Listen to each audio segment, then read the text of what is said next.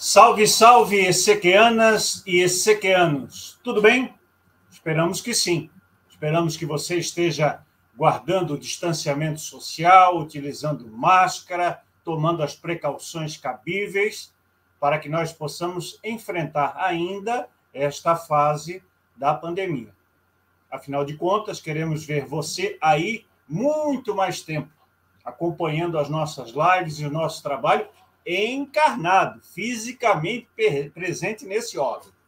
Então, cuide-se, porque nós do lado de cá também estamos nos cuidando.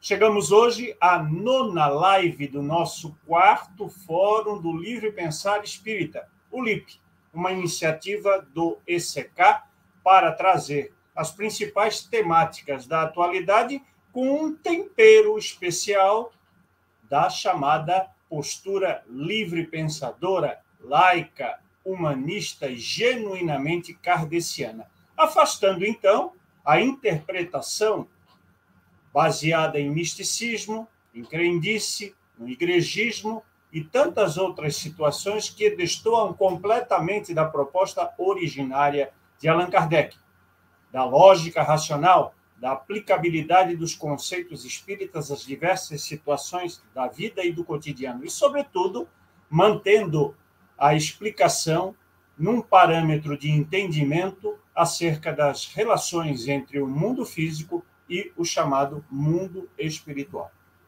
Um esclarecimento inicial.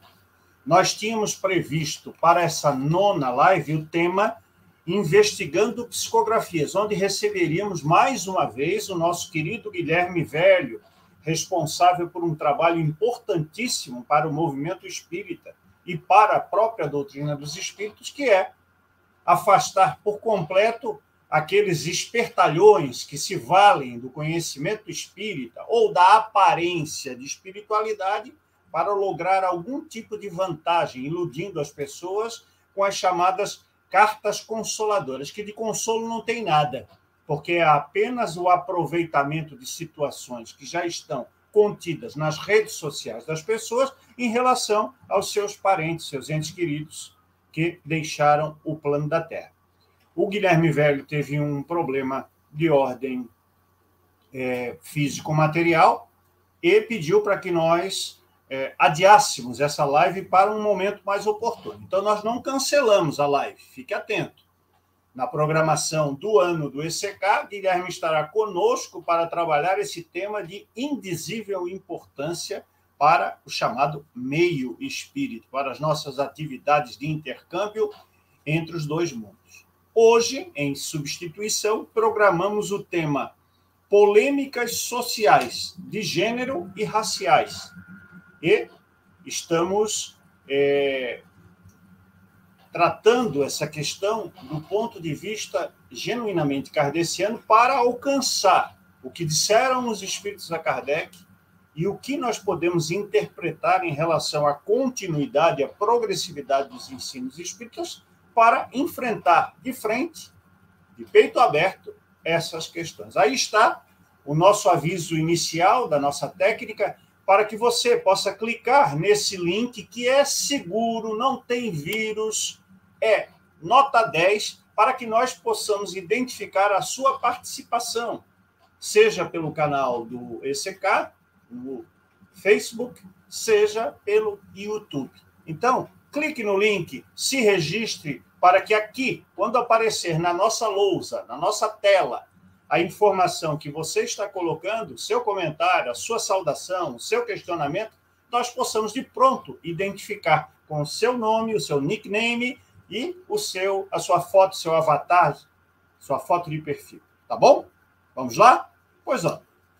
Vamos chamar é, a nossa convidada especial da noite, que estava tendo probleminhas técnicos. Por quê, minha gente? Porque mesmo nós sendo espíritos com uma já carreira, trajetória espiritual, nós precisamos também contar com as limitações da vida material. E uma delas é a limitação dos meios informáticos. Então, nem sempre nós conseguimos alcançar os resultados esperados, justamente por causa das deficiências técnicas. Mas eu sei que você, que está nos acompanhando há mais tempo, tem paciência, tem espírito fraterno e saberá relevar eventuais dificuldades ou falhas na nossa transmissão. Certo?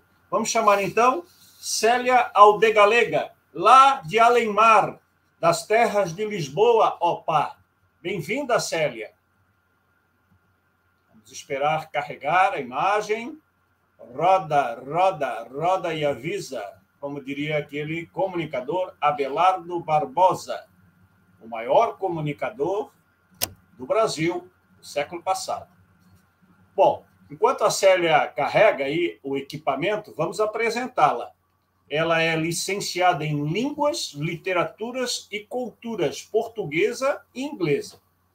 Completou também formações em empreendedorismo social, religião e conflito, estudos de gênero, comunicação intercultural e teatro. Olha só, a diversidade cultural da nossa convidada, que é membro do Conselho de Gestão do ECK e também membro do Conselho Editorial da nossa revista eletrônica espírita Harmonia, que você já conhece, já acompanha há algum tempo.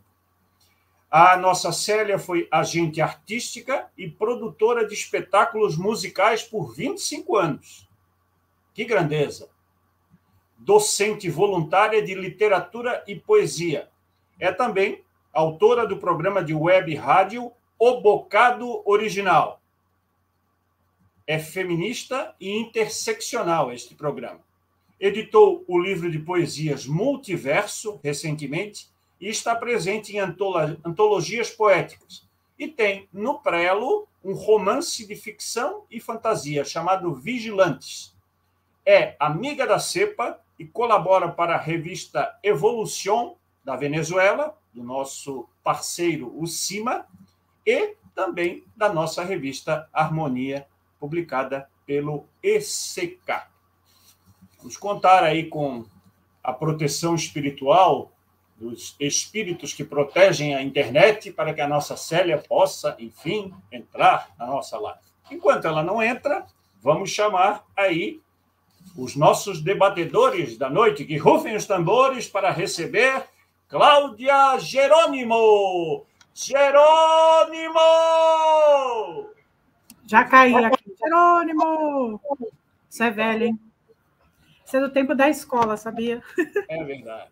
Seja bem-vinda, Claudinha. Obrigada, Marcelo. Esperamos, assim, como diz a questão 766 lá do Livro dos Espíritos, que as palavras, né, essa faculdade necessária de hoje, possa unir mais as relações entre as pessoas para entendermos essa vida de sociedade. É isso. Olha só, já estamos começando com a questão 766 de O Livro dos Espíritos. Você que tem o Livro dos Espíritos aí na mão, já dê uma olhadinha, porque essa questão dá pano para manga. Né? Posso falar o que eu quiser, né? Claro que sim. Qual é a tua expectativa em relação a essa live Polêmicas Sociais? Que nós possamos falar um pouco sobre exatamente tudo que está acontecendo ao nosso redor e que nós podemos fazer para ajudar todas aquelas pessoas que necessitam de uma melhora na sociedade. Entra muito nisso. Então, abrir a, cabe abrir a cabeça é um termo, mas ajudar as pessoas a entenderem a dor do outro para que nós possamos abraçar essas pessoas. Muito bom, é isso aí mesmo. A nossa proposta espírita genuína é uma proposta inclusiva. Ninguém solta a mão de ninguém. Ninguém fica de fora, porque afinal de contas, todos, todos somos filhos de Deus, somos obra da criação e somos dotados de um conjunto de direitos que é extensível a todos, sem exceção, como lembrou a nossa Claudinha. Vamos chamar então o segundo convidado, que está debutando na bancada do ECK, que é um prazer muito grande receber o nosso Gerson e a mim. Bem-vindo, Gerson. Boa noite a todos. É uma honra estar participando pela primeira vez desse evento, de mais um evento de tantos que foram realizados, né, e que somente engrandece a todos nós, no sentido de, pelo conhecimento que oferece e pelas possibilidades de debatermos questões importantes com relação não somente à doutrina espírita, mas também com relação à sociedade. É um prazer estar aqui com vocês. O prazer é todo nosso, Gerson. Vamos apresentar os nossos participantes, né?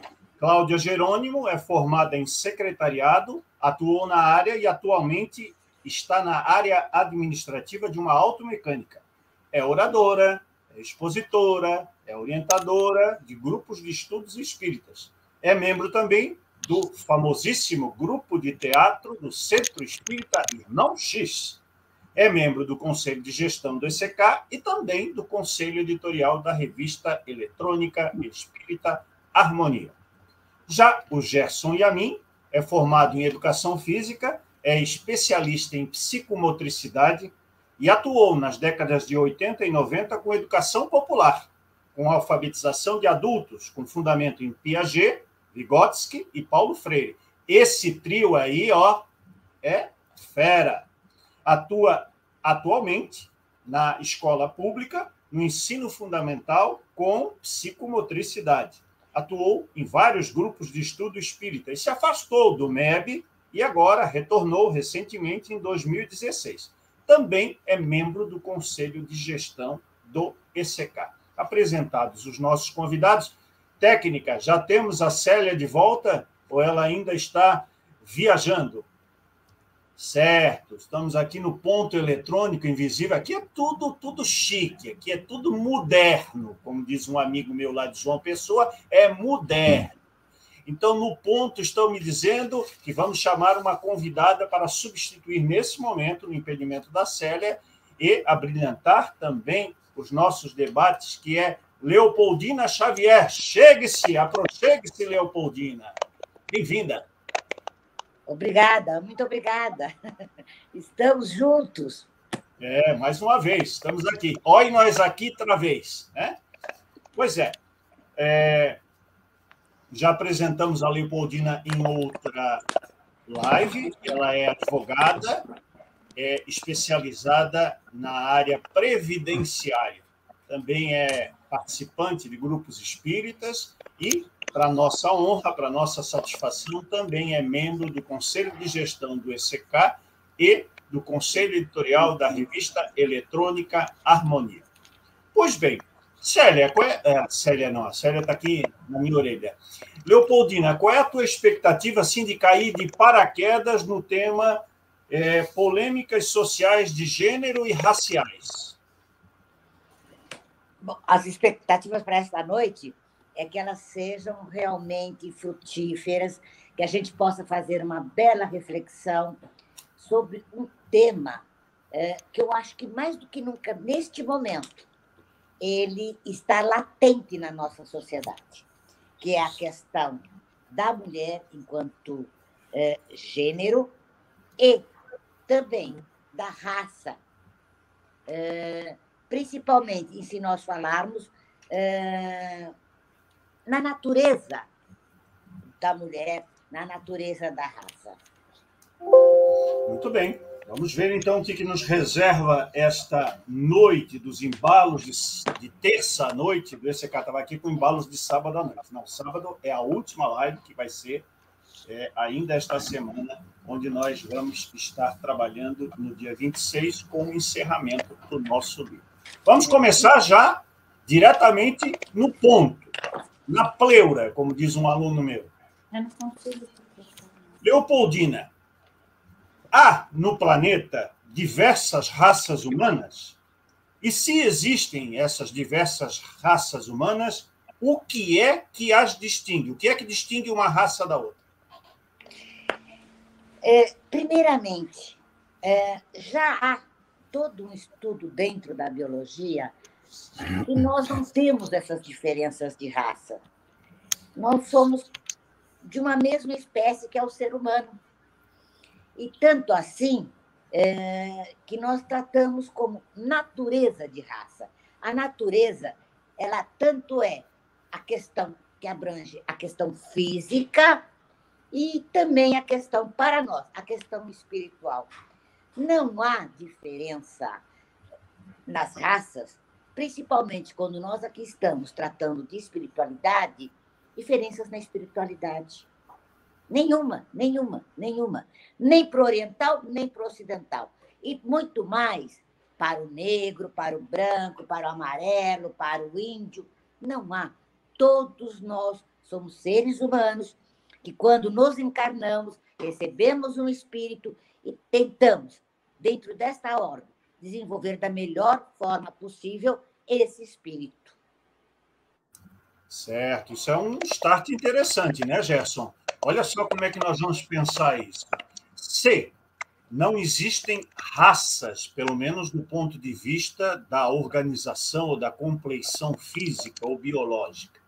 Se raça é um conceito lato senso, um conceito generalizado e abrange todos os que pertencem à chamada humanidade. No caso da Terra, a humanidade terrena. Por que então se fala tanto em raça amarela, já se falou em raça ariana, por que se fala em raça negra, raça caucasiana, raça branca, raça indígena? Esse conceito, essa utilização desses nomes seria equivocada? É, são, no meu entendimento, são conceitos que, que foram criados para que se pudesse entender os diferentes grupos né, de, que se formaram ao longo do tempo da humanidade. Então, nesse sentido, tem essa separação em termos de, de conceito. Mas existe uma raça só, né, que é a raça humana. Então, enquanto esse conceito de humanidade, todos nós somos um, como tu dissesse lá no início, somos um só. Né? Diferenciamos apenas pelas questões de, de pele, de, de estrutura cultural, de, de geopolítica, de, de, espaço, enfim. Essas são as diferenças criadas por nós, homens e mulheres, né, pela humanidade, para diferenciar apenas. Nesse sentido, eu entendo que raça é uma só, é a humana. Perfeito. Essa é uma ideia que nós precisamos cada vez mais consolidar sem minimizar, sem diminuir, sem causar nenhum tipo de restrição a uhum. quem deseja chamar-se como integrante desta ou daquela raça. Penso que é um conceito, Cláudia, que permite a generalidade e a especificidade, desde que não seja essa utilização dos adjetivos negro, ariano, branco, caucasiano, amarelo, indígena um fator de restritibilidade, um fator de diferenciação, um fa fator de segregação, sobretudo segregação em nome de uma raça, ou segregação racial, como nós observamos em várias situações durante o século XX. Cláudia, na obra espírita, Kardec e os espíritos superiores são patentes em afirmar durante todos os, os, os, livros escritos por Kardec também nas revistas acerca do conceito raça humana. Os espíritos, lá naquele tempo, segunda metade do século XIX, já estavam avançados em nesse conceito? Eu, é, existe aquela, a, algumas passagens de Kardec que ele mesmo foi um pouco racista, né? Mas os espíritos superiores, eu acho que sim, já estavam avançados, já conheciam, né? Já sabiam que a raça é humana. Na realidade, são só características físicas para que as pessoas consigam se adaptar aonde elas moram, onde elas vivem. Por isso que elas têm aquelas características físicas, né? Então, os indígenas, os negros, os asiáticos, os europeus, e por aí vai, né? É exatamente para essa adaptação física para o seu local. Não é uma raça diferente, é só a organização física para eles se adaptarem. E eles sabiam disso, com certeza. Muito bom. Imaginem que não há um roteiro pré-estabelecido para a disseminação dos conceitos espirituais e espíritas na Terra. A obra espírita, como nós costumamos dizer no ECK, ela é muito validada pelo trabalho individual de Allan Kardec e secundado né, pelas interferências dos espíritos que ele chamou de espíritos superiores.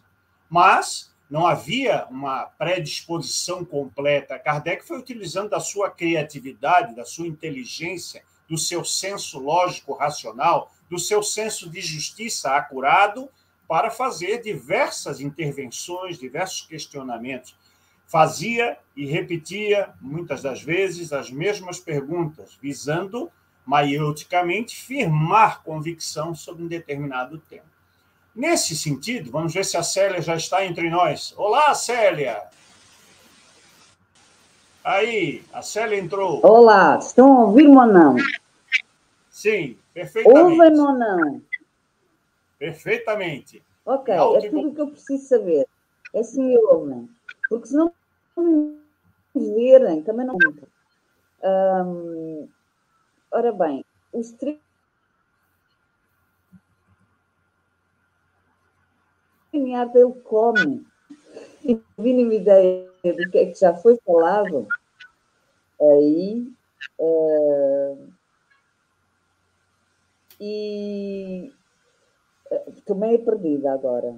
Portanto, olha, continuem e, e deixem-me entrar uh, consoante vos parecer que é um momento oportuno, porque eu não, não estive a acompanhar, não consegui sequer acompanhar as vossas falas até agora. Um, eu vou aproveitar para boa já uh, uh, e, e saudar toda a gente, mas isso foi uma entrada assim um pouco intempestiva. Uh, isso. Uh, não posso desligar a câmara, porque se eu desligar a câmara, o áudio está na câmara. Uh, Célia, nós continuamos com problemas para te ouvir, né? Vamos pedir para te tentar mais uma vez sair e voltar para ver se é possível a gente contar com a tua participação. É, a tua fala está praticamente ininteligível por causa dos bloqueios aí do equipamento. Tá certo? Ok. Valeu. Ok. Vamos, vamos continuar aí com os nossos questionamentos. Vocês diriam, todos os nossos convidados aí, que os preconceitos em geral, aqueles associados ao conceito é, estrito de raça, aqueles associados aos conceitos de gênero ou de identidade de gênero, aqueles associados às preferências religiosas, de culto, de igreja, de expressão religiosa, as relativas à nacionalidade, as relativas a traços de cultura, como, por exemplo, é, artes cênicas, música, instrumentos musicais, etc., são responsáveis pelo atraso da humanidade, comparando essa situação com o que diz Allan Kardec na terceira parte do Livro dos Espíritos sobre a lei do progresso? Se sim ou se não, em que alcance os preconceitos acabam obstando, reduzindo, dificultando a marcha do progresso, Leopoldina?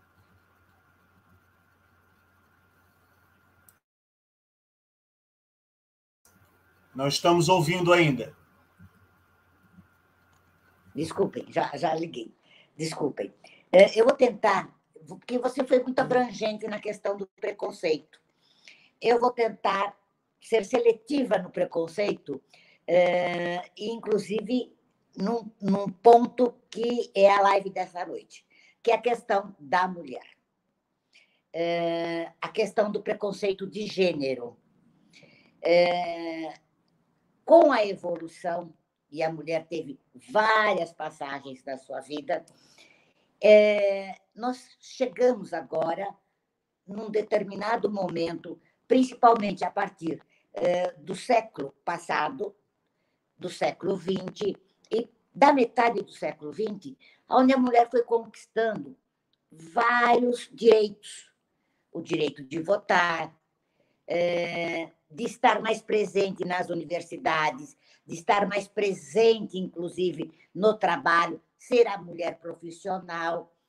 Várias, várias questões nós tivemos eh, e que evoluíram para a emancipação da mulher. Esse progresso é um progresso eh, da humanidade, é um progresso civilizatório, é um progresso que, às vezes, é muito lento, muito lento, muito lento, muito lento, mas ele vai acontecendo, vai acontecendo.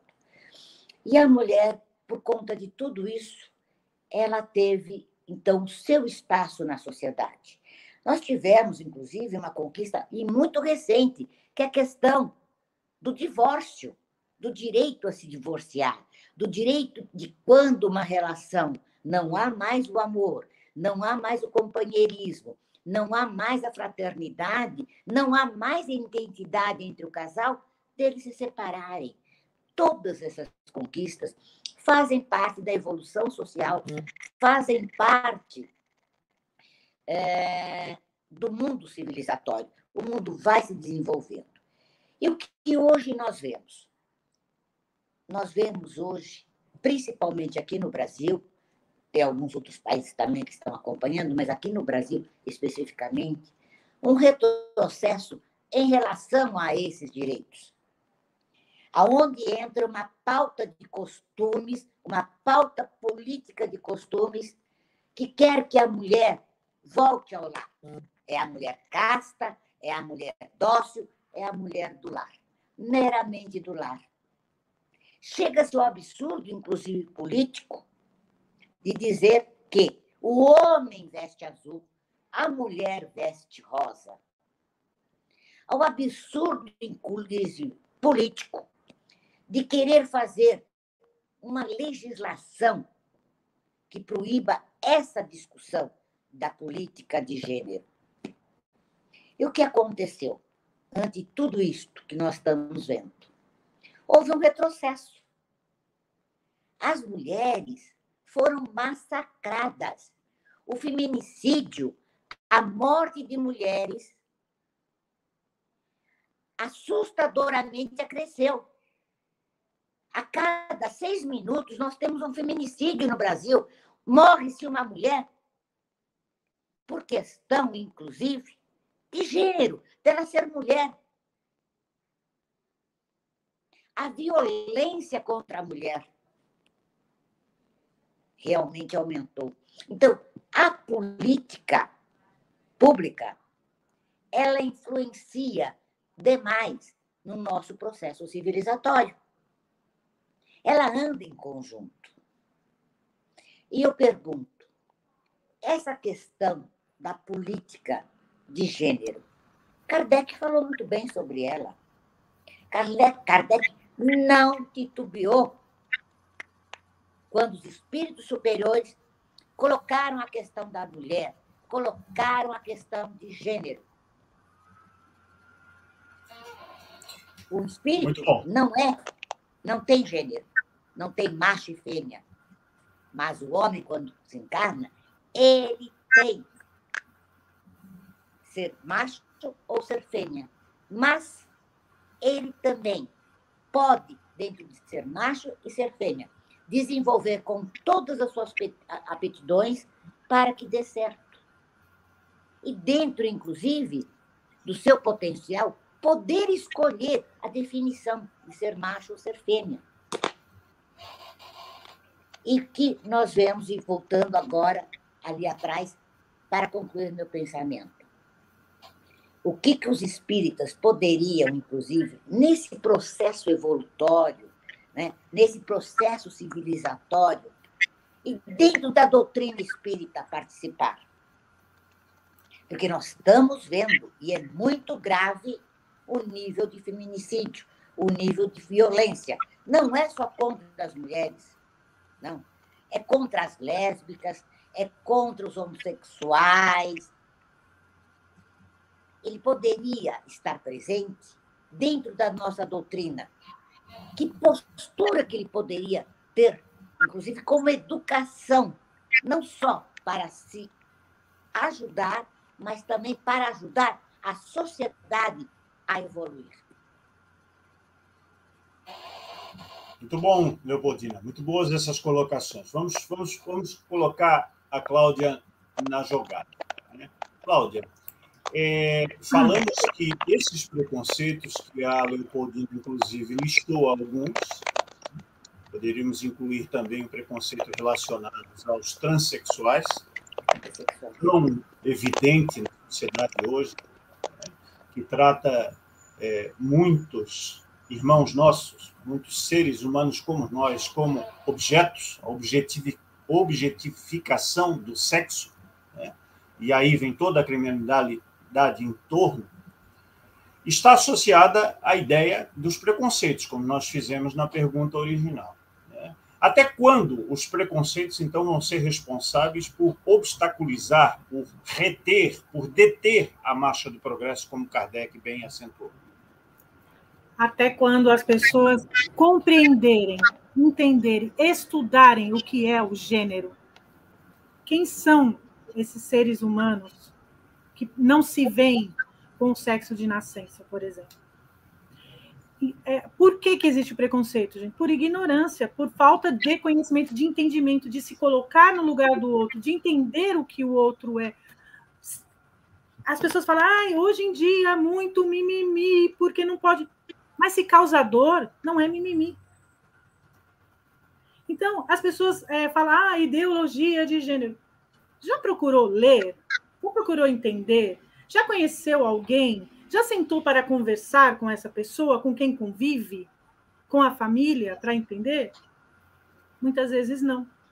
Aí entra a responsabilidade maior da religião. Porque o profeta falou, porque o bispo falou, porque não sei quem falou, não pode, não deve, vamos curar, vamos. Mas não compreendem o outro, não entende por quê. E isso acaba é, causando o quê? Exatamente isso: dor, preconceito. Como disse a Léo, o feminicídio. As trans, o Brasil é o país que mais mata trans no mundo. Como pode?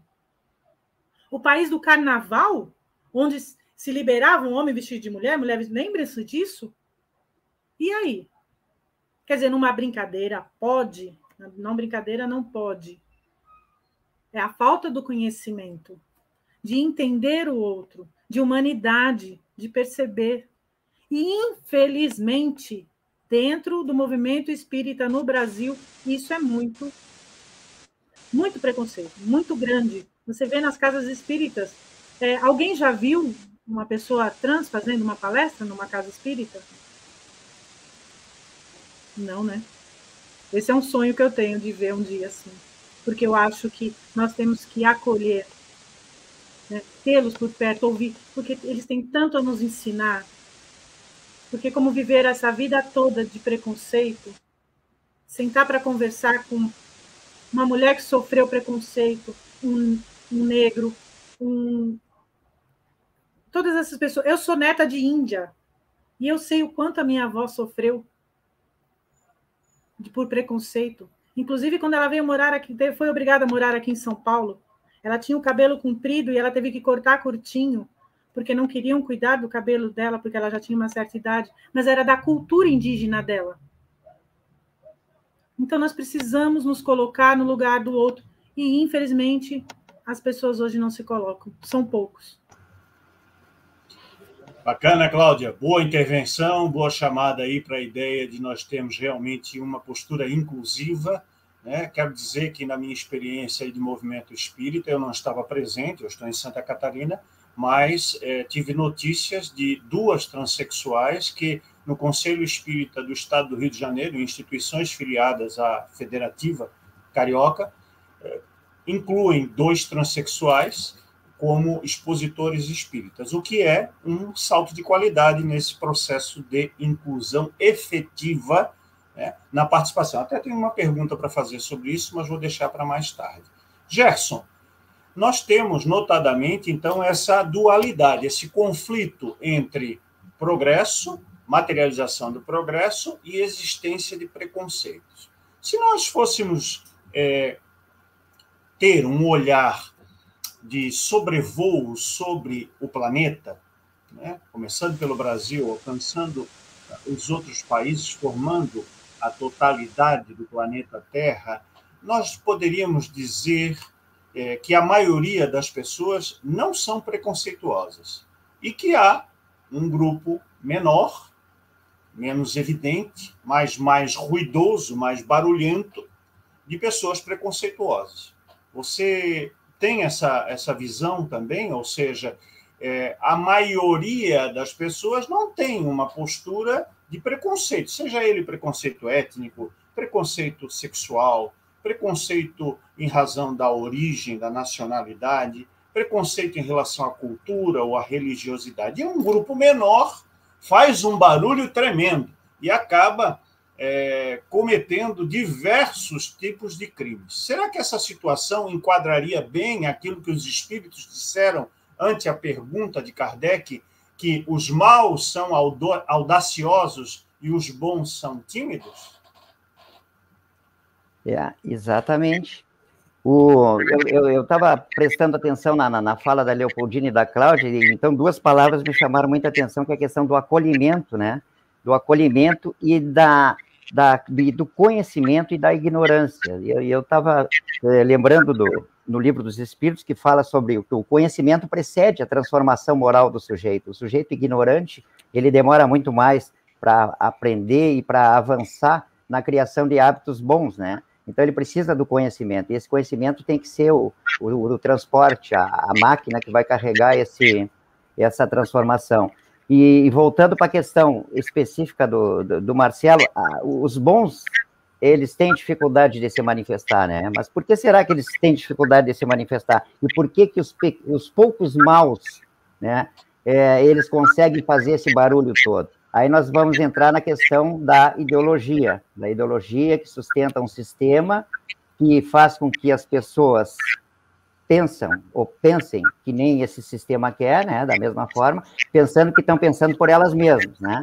Então, muitas vezes essa ignorância, ela é, é transferida para aqueles que não têm essa capacidade de pensar que não adquiriram esse hábito de pensar, e, e, nós, como educadores, nós percebemos isso, as dificuldades que nós temos nas escolas, né, para desenvolver o senso crítico, né, sair do senso comum para ir para o senso crítico, para a consciência mais filosófica, nós temos enorme dificuldade. Agora há pouco mesmo mudaram todo, transformaram o ensino médio, tiraram filosofia, enfim. Então, tudo isso faz parte de uma superestrutura que, que nega o conhecimento, ou que percebe que o conhecimento é importante, mas não permite que ele seja atingido pela grande massa. Então, faz com que as pessoas cada vez mais fiquem fechadas naqueles pequenos círculos, acreditando naquelas questões é, miúdas, né? E quando se encontra é, na frente de um grupo de extrema direita, de um grupo que promove ódio, que promove o preconceito, que promove todas essas disputas de, de gênero, disputa de raça, disputa,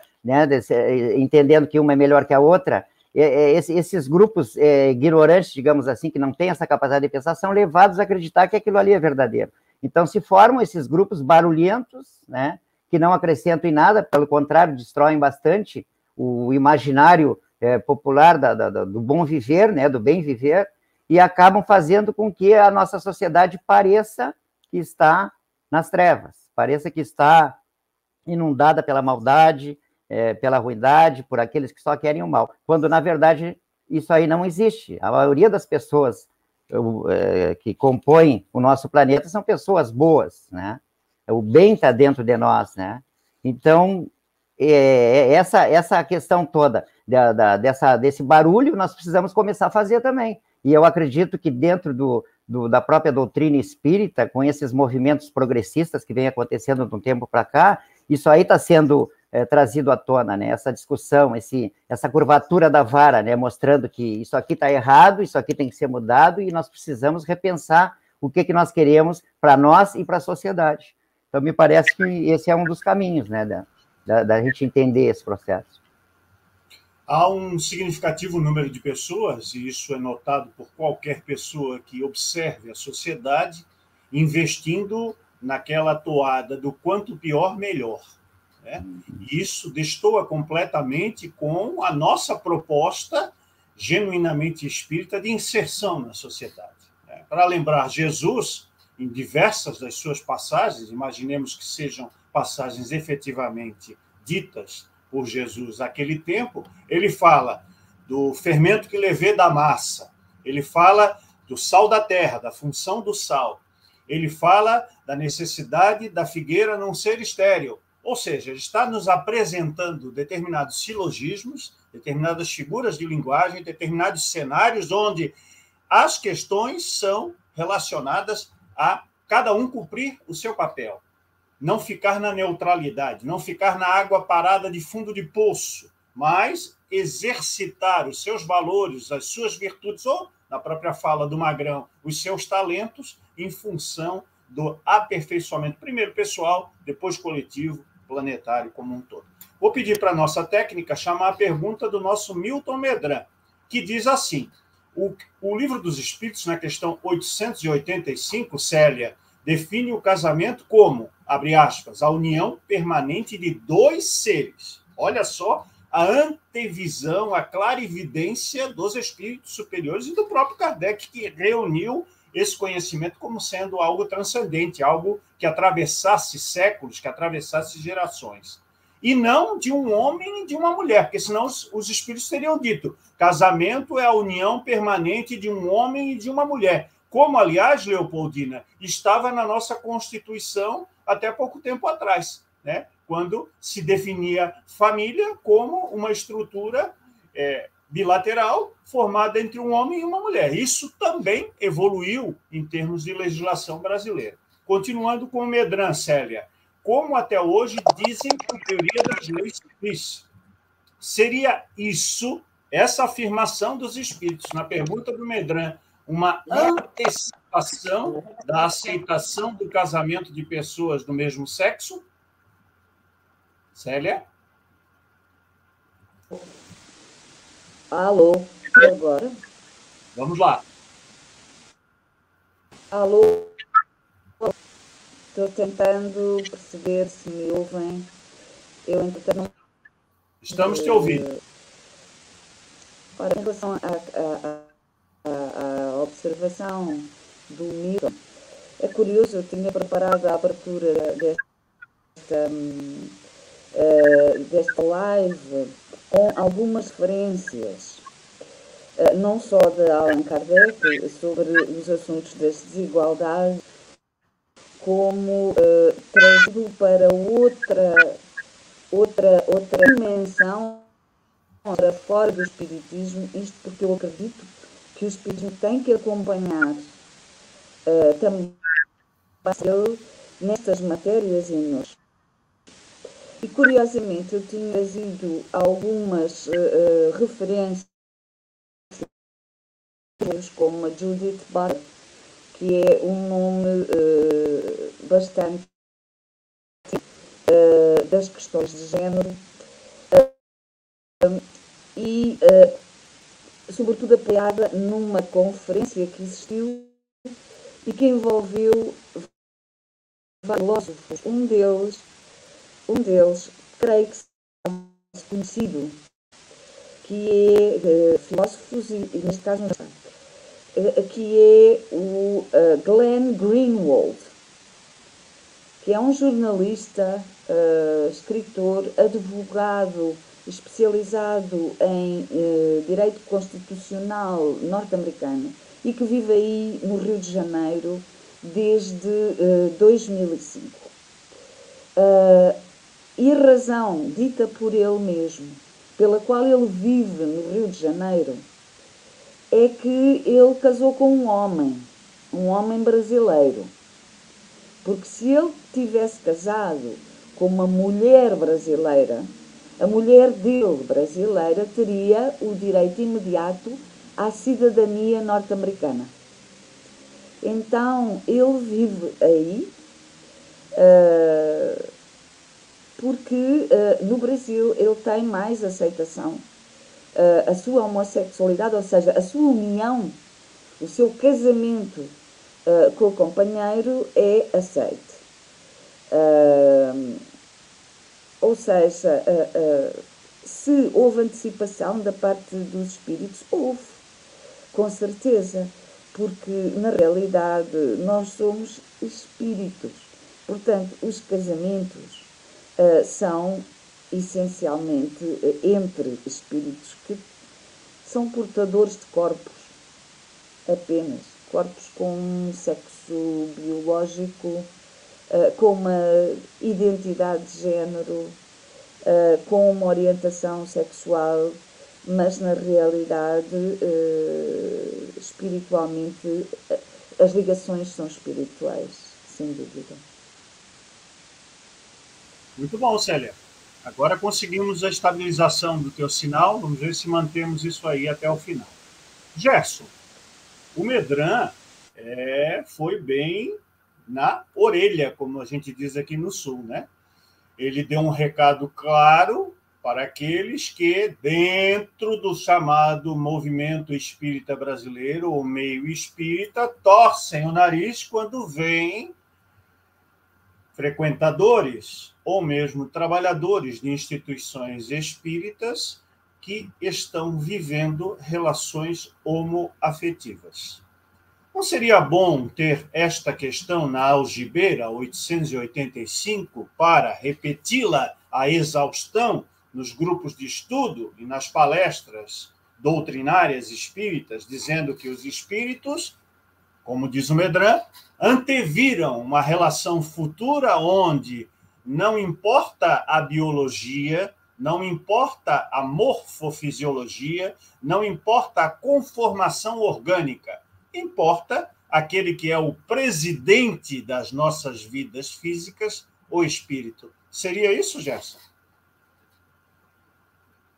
Deixa eu ligar aqui. Tá. Seria sim, eu acredito que sim. Eu, eu só discordo, discordo não, mas eu, eu acho que o, o, permanente seria mais adequado, seria o termo transitório, né? Porque a gente sabe que as relações elas não são permanentes, elas, elas trespassam né, o, o tempo e muitas vezes se dissolvem, enfim.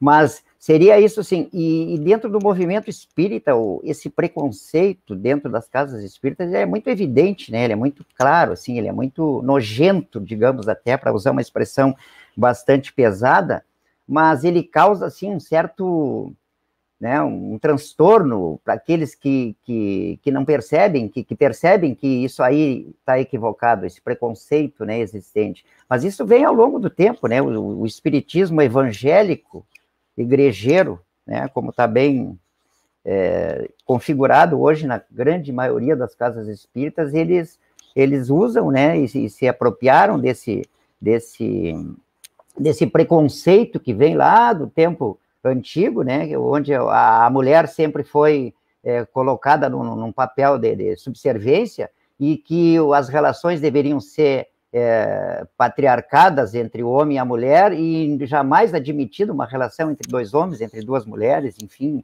e mais, e principalmente hoje com relação a esses outros, né, outros outras formas de, de, de, de, de expressar a sexualidade, né? Então, me parece que isso aí tem que ser debatido, sim, isso aí tem que ser levado ah, para dentro das casas espíritas, né? Embora a gente saiba que aqueles que tentam levar geralmente são expulsos, né?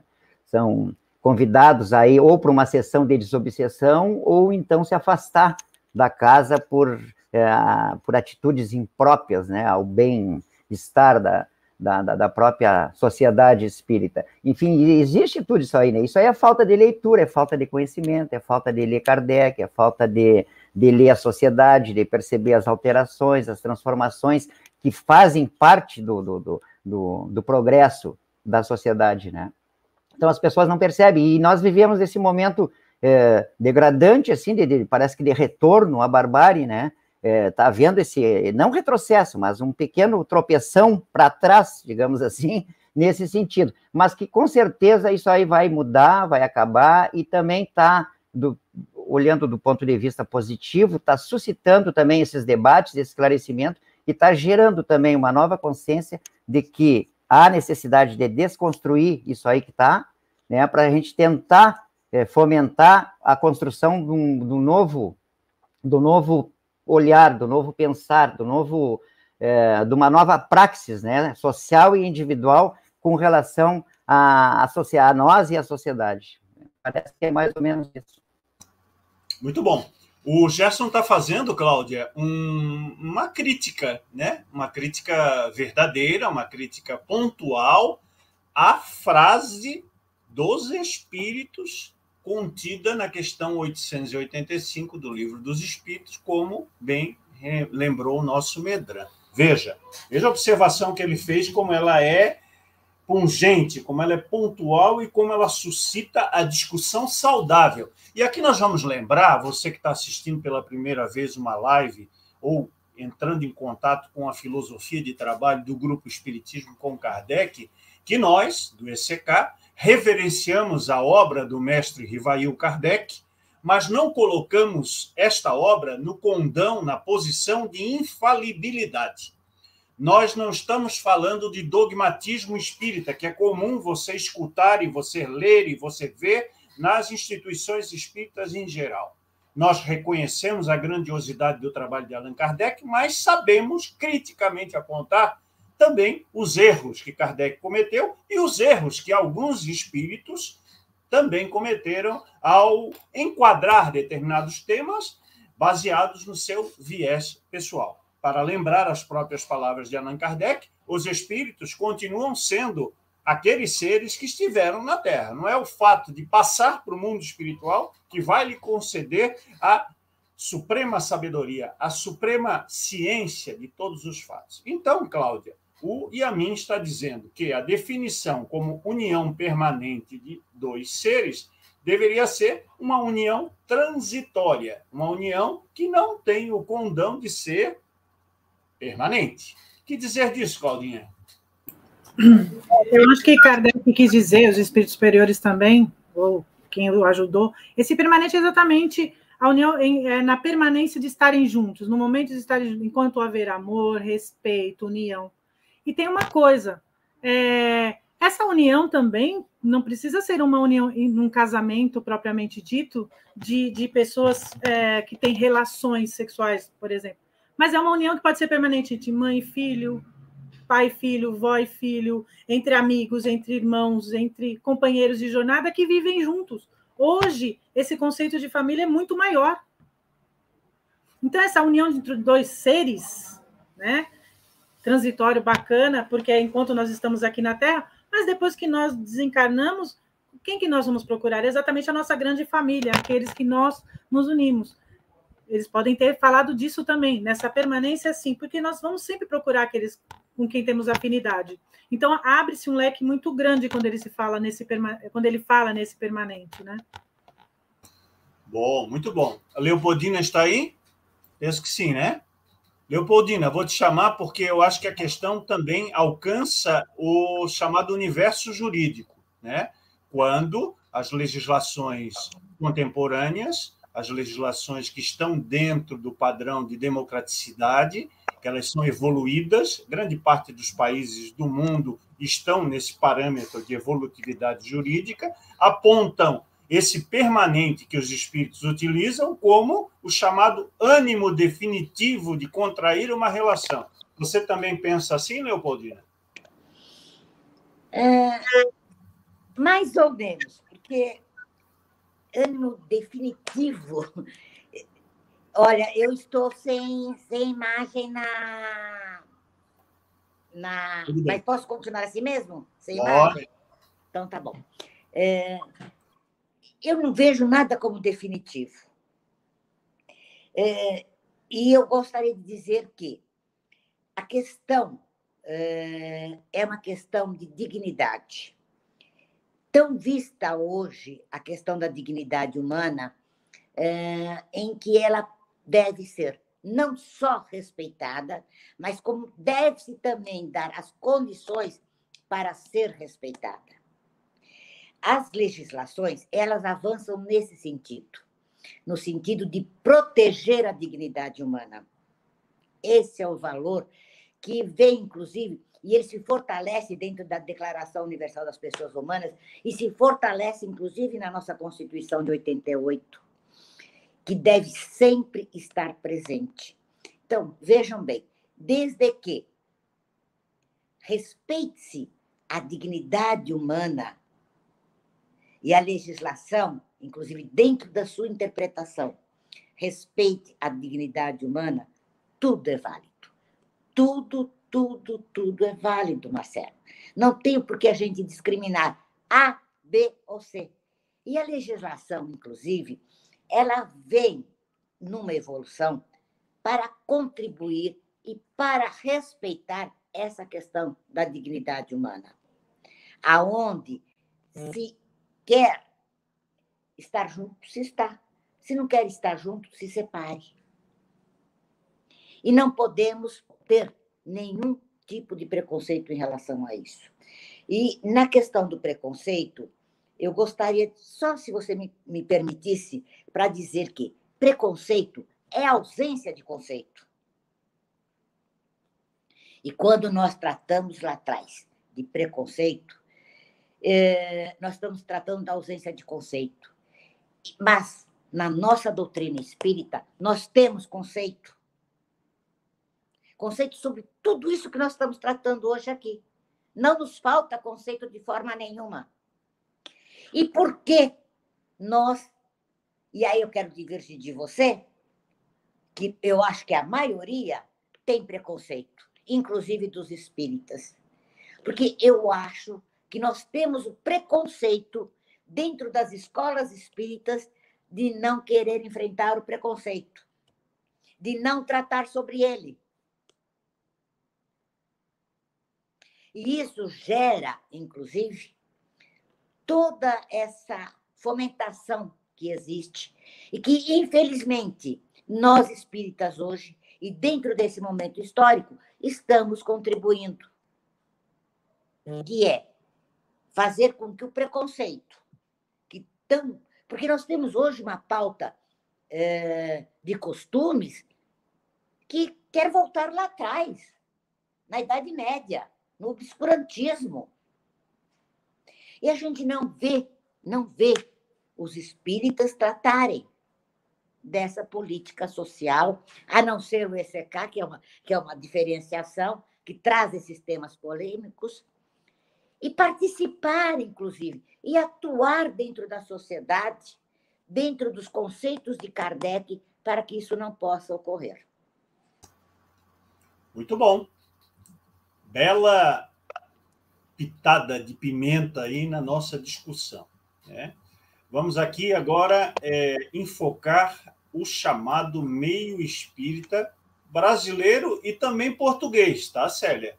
Porque você tem condições aí de analisar o seu locus para também é, evidenciar se há ou não aí na boa terra, na terrinha, essa reprodução daquilo que nós temos no Brasil. É a questão da chamada hegemonia racial e de gênero. Na opinião de vocês, e eu vou começar pelo Gerson, opinião de vocês.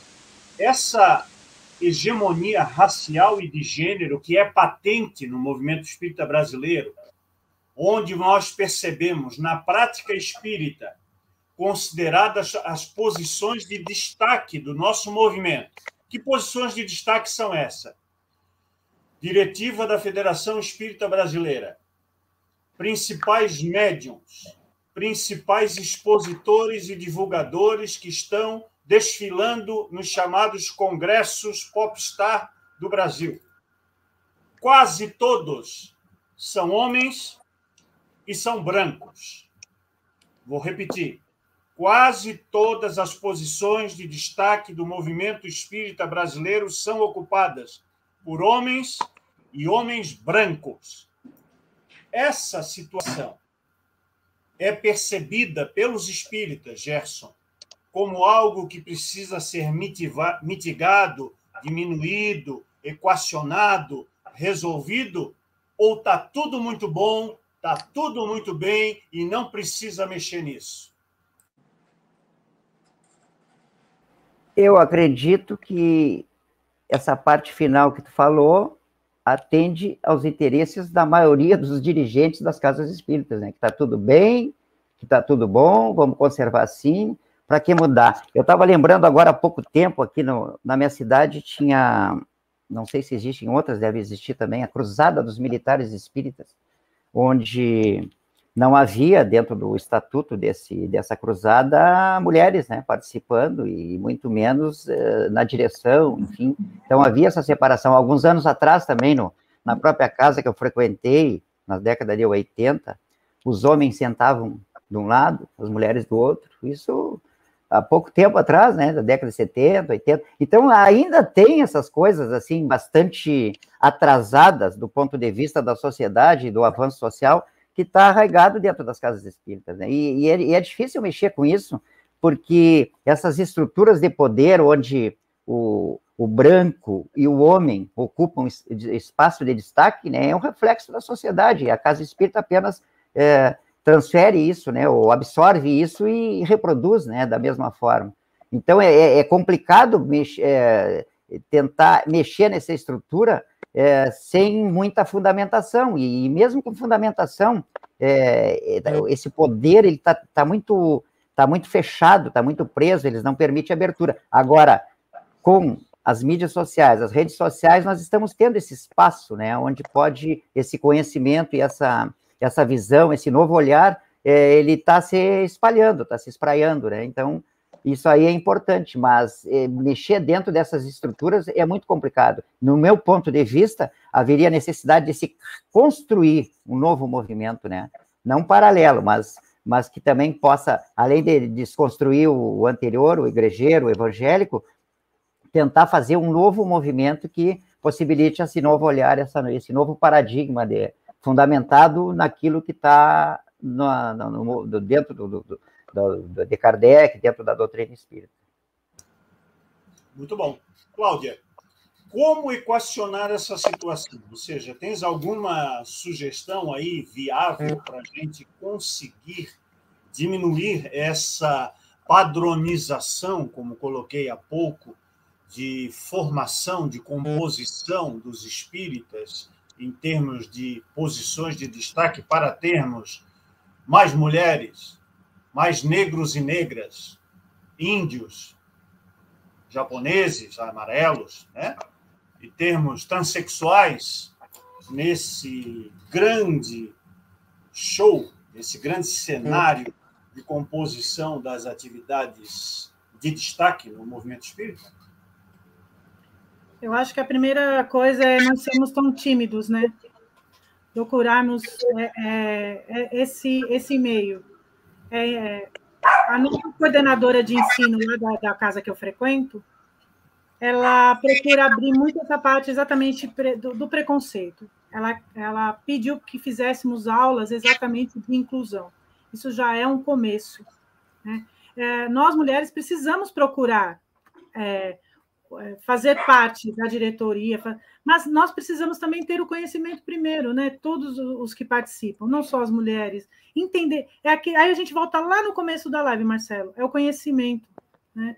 E, e não o não a idolatria a essas figuras, porque um ou outro se destaca e todo mundo vai atrás, aí vira o showman, né? Essas pessoas que ah, ele fala, ele é o papa do espiritismo, ele é, e, e idolatram aquelas pessoas, ah, porque tem um cargo bom é, no, no, seu trabalho, porque tem uma instituição que ajuda maravilhosa, mas. E aí nós também ficamos mais tímidas, porque os figurões estão lá falando em nome de todos.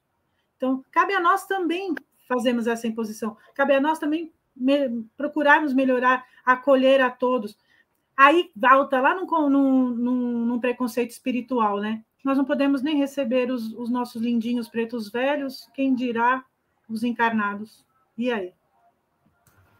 Muito boa essa lembrança aí da questão identitária né, dos espíritos que se comunicam e assumem a conformação, a feição, a aparência que eles quiserem. Aliás, isso está patente na obra de Kardec, né, que os espíritos escolhem a vestimenta, entre aspas, né, a forma como vão se expressar, para serem reconhecidos dentro do princípio da afinidade, da comunhão de pensamentos, que é marca do trabalho de Allan Kardec. Leopoldina, a mesma pergunta que eu fiz para a Cláudia, eu vou estender a você.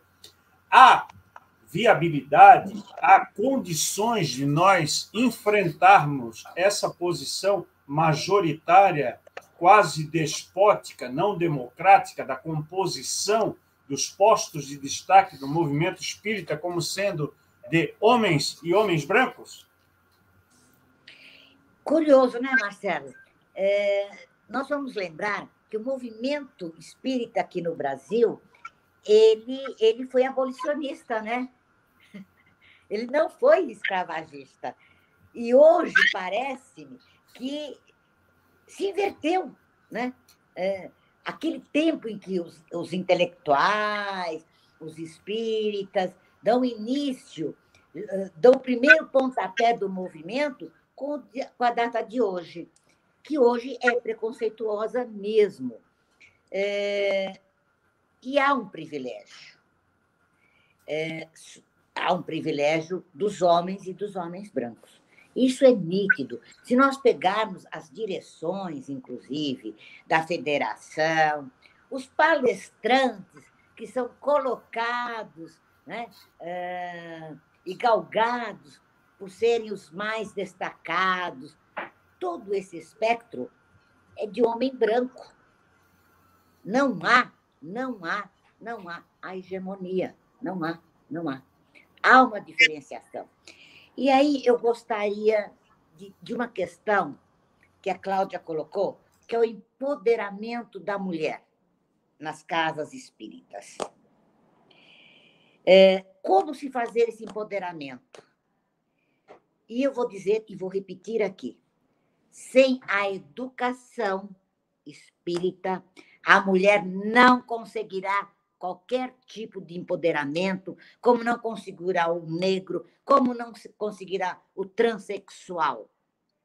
Por quê? Porque fica um mundo fechado, aonde a nossa educação também é formada dentro de um uso e costume hum. que não é adequado dentro da doutrina de Kardec, dentro dos conceitos de Kardec.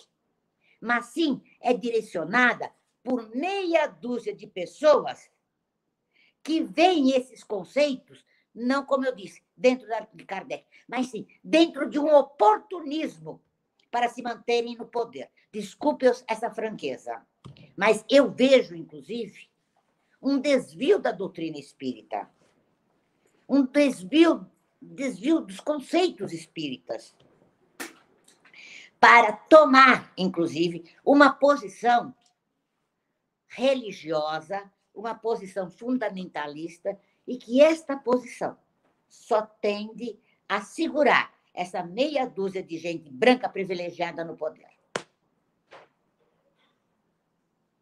Falou e disse, Leopoldina, e nós assinamos embaixo, porque nós vemos essas situações se reproduzindo e na atual conformação político-social ideológica do nosso país, essas questões reverberam, estão exacerbadas, porque há um conjunto de pessoas que nutria durante muito tempo, décadas talvez, esses sentimentos, e encontra agora o cenário, a iluminação, o palco para poder fazer do discurso espírita esta posição contrária, retrógrada, de exceção, de restrição, de preconceito dos mais diversos matizes. E nós vamos continuar dizendo isso com todas as letras no ECK. Isto não é doutrina espírita, isto não é espiritismo, isto não é lei do progresso, isto é atraso. E o atraso espiritual não se combate com armas, se combate com educação, com instrução. Daí Kardec ter dito que a obra espírita seria uma obra de educação, de instrução individualizada, para que os indivíduos se somando possibilitassem a construção de uma sociedade reformada, transformada, modificada. Célia, como é essa questão aí em Portugal? Também as posições de destaque no espiritismo português são ocupadas por vetustos homens brancos? Olha, uh Assim, eu só encontrei, mas também eu não sou muito viajada no movimento espírita português, mas só encontrei um negro uh, numa casa espírita. Um, mas olha, eu vou, eu vou falar o seguinte.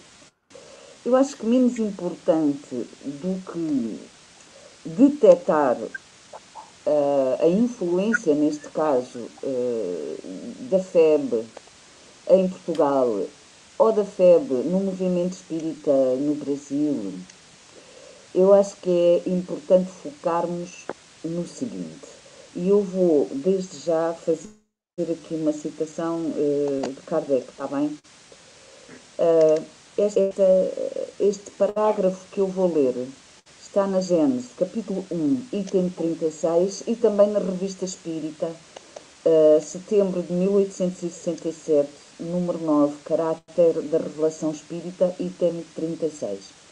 Com a reencarnação, desaparecem os preconceitos de raças e de castas, pois o mesmo espírito pode tornar a nascer rico ou pobre, capitalista ou proletário, chefe ou subordinado, livre ou escravo, homem ou mulher. De todos os argumentos invocados contra a injustiça da servidão e da escravatura, contra a sujeição da mulher à lei do mais forte, não existe nenhum que prime em lógica o fato material da reencarnação.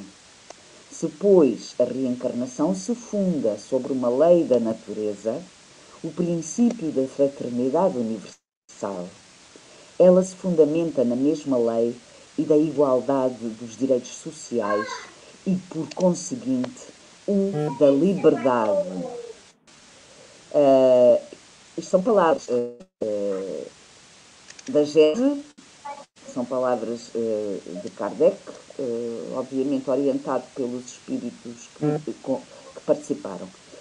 E penso, acima de tudo, que é isto que os espíritas têm que ter em mente. esta, esta, esta, esta afirmação sobre a liberdade transmitida pela própria literatura espírita primária. Uh, agora, há uma, outra, há uma outra situação que também tem que ser referida, que é uh, lembrar mais uma vez que uh, a filosofia espírita foi criada no século XIX e é omissa, não fala de certos assuntos, como interrupção voluntária de gravidez, vulgarmente dita aborto. Não fala de identidade de género, não fala de orientação sexual e não fala de feminismo, embora seja muito clara na admissão de que existe uma desigualdade da mulher que é injusta. Ora, não podia falar. Como também não fala de eutanásia, como também não fala de, uma, de drogas, de, de, de narcóticos, porque não estavam integrados uh, na idiosincrasia da época. Certos assuntos não eram sequer falados, não é? Uh, outros não faziam parte, não existiam. Uh, claro que já havia quem tomasse ópio e cocaína, mas não era um fenómeno social, não é? Claro que havia quem praticasse aborto, mas não era um fenómeno social ou não era encarado como tal, uh, sequer. Portanto, compete aos espíritas atuais atualizarem o espiritismo. Quando uh, a orientação espírita é religiosista, tende a ir buscar as respostas a estas questões na moral católica. Há falta de diretamente uh, uh, endereçadas na, na, na, literatura espírita, vai buscá-las à moral católica. E daí o preconceito, o fechamento, o ignorar. E sobre a questão de ignorar, de, de, de não prestar atenção ao que está a passar, uh, eu lembro há dias alguém fez um comentário a um post meu, uh, um post que eu tinha colocado no meu grupo do meu programa, feminista, uh, que dizia: Eu estou a ficar cansada de rótulos. Bissexual, uh, LGBTQI, tanto nome, tanta denominação, eu estou ficando cansada de rótulos. E eu respondi: talvez não passem apenas de nomes que se estão a dar a coisas que uh, não eram faladas antes. Então, há que transportar isto também para o universo espírita. Uh, os meios espíritas têm que honrar, inclusivamente, o pioneirismo da, da, da filosofia espírita uh, em disrupção. Quando surgiu no século XIX, esta filosofia era disruptiva, muito disruptiva. Como é que foi ficando tão conservadora? Uh, agora, como é que se vai resolver isto? Eu acho que a espírita vai ter que ser firme na, na sua, na sua, no seu propósito de renovação, de adaptação e atualização uh, do espiritismo, de modo a que dê respostas, respostas aos uh, encarnados atuais. Eu estou-me a lembrar de outra coisa também bem, bem, bem, bem desconcertante de que me apercebi ontem. Alguém me, me sugeriu que visse um determinado vídeo, tipo nova vaga, de uma técnica que eu nem sei dizer o nome, que é originária do Haiti ou do Havaí. Nem sei dizer o nome. E a gente só sabe o que é se pagar para saber. Ora, esse vídeo, ele foi visualizado por 120 mil pessoas. 120 mil. E o chat estava cheio de gente pedindo e falando. Eu tenho uma dor de cabeça, a minha cabeça dói muito. Uh, pode me ajudar? Eu tenho ansiedade, pode me ajudar? Ora bem, isto é uh, a expressão da enorme necessidade humana neste momento de ser assistida, de uh, se sentir que há respostas para a sua fragilidade, para a sua dor. E como é que o Espiritismo não está respondendo, não está respondendo, não está chegando às pessoas? Qual é o vídeo espírita que teve 120 mil visualizações? Isto é uma enorme preocupação que temos que ter. Estamos ou não estamos a comunicar com as pessoas do aqui e do agora respondendo aos assuntos que preocupam as pessoas do aqui e do agora. Não, não estamos. É, e, e, temos uma postura que é tipo, ah, eu estou aqui com uma dor, está doendo muito. Uh, o que é que eu faço? Leio o livro dos Espíritos. Estude. Ah, mas está doendo muito. vá estudar, vá estudar. Eu estou caricaturando, mas às vezes é um pouco assim. A gente não sabe responder às pessoas e à dor das pessoas. E à aflição das pessoas. Manda elas estudar. Isso está certo.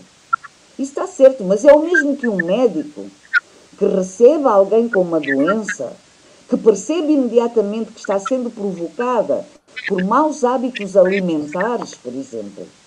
Esse médico, primeiro que tudo, ele vai estancar aquela dor, vai acabar com aquela dor e vai controlar a doença. E só depois ele vai falar com a pessoa dizendo você precisa rever os seus hábitos alimentares. Não sei se estou a fazer-me entender, mas uh, é urgente, é urgente que o Espiritismo se vire para fora de si mesmo e comece a dirigir-se aos problemas atuais. Vou... Fantástico, Terminei. Fantástico, é isso mesmo. Olha só, a Maria Rosário, que também é do Conselho de Gestão do UCK, assim como você, está fazendo aí dois recortes importantes que precisam de registro. Né? No movimento espírita português, os casais homoafetivos são muito bem aceitos e até são acarinhados, né? nos casos que ela conhece. Então, aí é um, é um recorte importante sendo trazido pela Rosário. E ele, ela também completa dizendo que o único centro espírita que ela conhece é dirigido majoritariamente por mulheres, ou seja, nem tudo é mal. Temos aí um exemplo clássico, um exemplo prático de que a situação começa a mudar, começa a receber um tratamento mais é, seguro, mais necessário para os dias atuais. Ainda dentro da observação que eu fiz sobre a definição de um padrão majoritário é, branco e macho, né, masculino nas instituições espíritas, eu quero também transferir a você que está pensando aí do outro lado, você que conhece a mediunidade, para ver Quantos espíritos que se manifestam pelos médiums do chamado meio espírita brasileiro são mulheres? São negros? São negras? São índios? São amarelos? Você mesmo pode responder a pergunta para si. Muito poucos. Geralmente, o padrão é homem branco maduro, como espírito superior, como espírito guia, como espírito orientador de trabalhos espirituais. Será que esse padrão corresponde efetivamente ao que se tem do outro lado da vida? Ou é um estereótipo criado quase sempre pelo próprio animismo e não pela mediunidade dos chamados médiums espíritas? Quero trazer mais uma questão polêmica, já que é, o próprio tema né, é esse, polêmicas sociais. Né? Queria é, enfocar uma situação relativa à chamada identidade de gênero. Né? E a pergunta é a seguinte, para a Leopoldina. Leopoldina, hoje se discute muito, né, digamos, de uma década e meia para cá, mais ou menos, essas questões de identidade de gênero muito importantes, aliás, tanto na sociedade quanto no panorama ou no cenário espírita.